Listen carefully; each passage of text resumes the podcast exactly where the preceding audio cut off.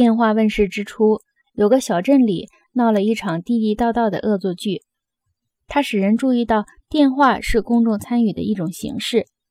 住宅后的围山再也抵挡不住公电话所要求的那种热烈的参与程度。那场恶作剧采取了这样的形式：开玩笑的人假装是工程部门的人打电话说要清理电话线。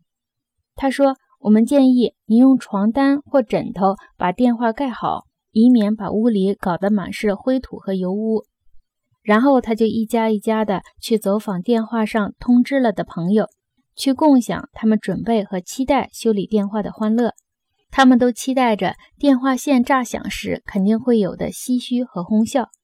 这则笑话让我们回想起，就在不久之前，电话还是新发明的玩意儿。与其说它是用来办正经事儿的，不如说它是用来娱乐的。电话的发明是偶然事件，是19世纪的事情。是人们研究可见言语努力中的偶然事件。梅尔维尔·贝尔即亚历山大·格雷厄姆·贝尔的父亲，穷毕生的心血设计了一种万国适用的字母表。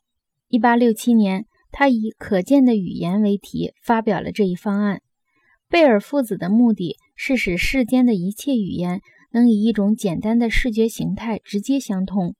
除此之外，他们更关注改善聋子的处境。可见的言语似乎有希望成为立即使聋子从禁锢中解放出来的手段。他们完善为聋子设计的可见语言，这一努力推动了他们去研究新式的电力装置，电话因此才被造了出来。与此相似，布拉耶以点带字母的盲文系统发端于黑暗中解读军事电讯的手段，之后它又被转化为音乐，最后。才被转化为盲人摸读的文字。在莫尔斯电码研制出来用于发报之前很久，字母就已经转化成了用手指触摸的点状代码。注意下述情况至关重要：电力技术从一问世起，就以类似的方式汇聚在言语和语言的天地间。我们的中枢神经系统第一次的伟大延伸，即口语词的大众传媒。很快又与中枢神经系统的第二次伟大延伸结合起来，这第二次延伸就是电力技术。